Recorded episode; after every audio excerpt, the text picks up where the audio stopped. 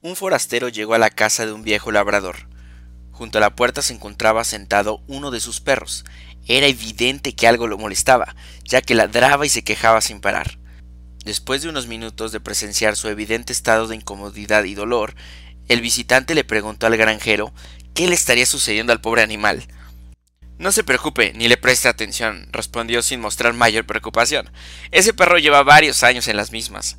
Pero, ¿nunca le ha llevado un veterinario a ver qué está sucediendo? Mire que puede ser algo grave, señaló el visitante visiblemente consternado por el lamentable estado del animal.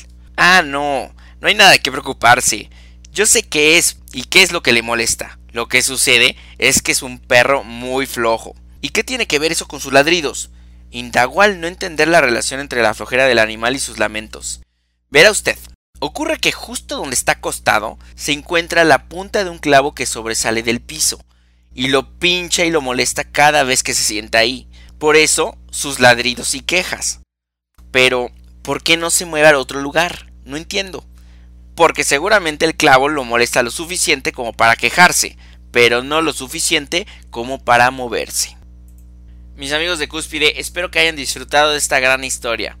¿Qué tal si se la compartimos a alguien que creemos que está sentado en sus laureles? No hace nada para moverse a pesar del sufrimiento o dolor que le pueda generar estar en esa posición. Porque metafóricamente hablando pueden ser muchas cosas.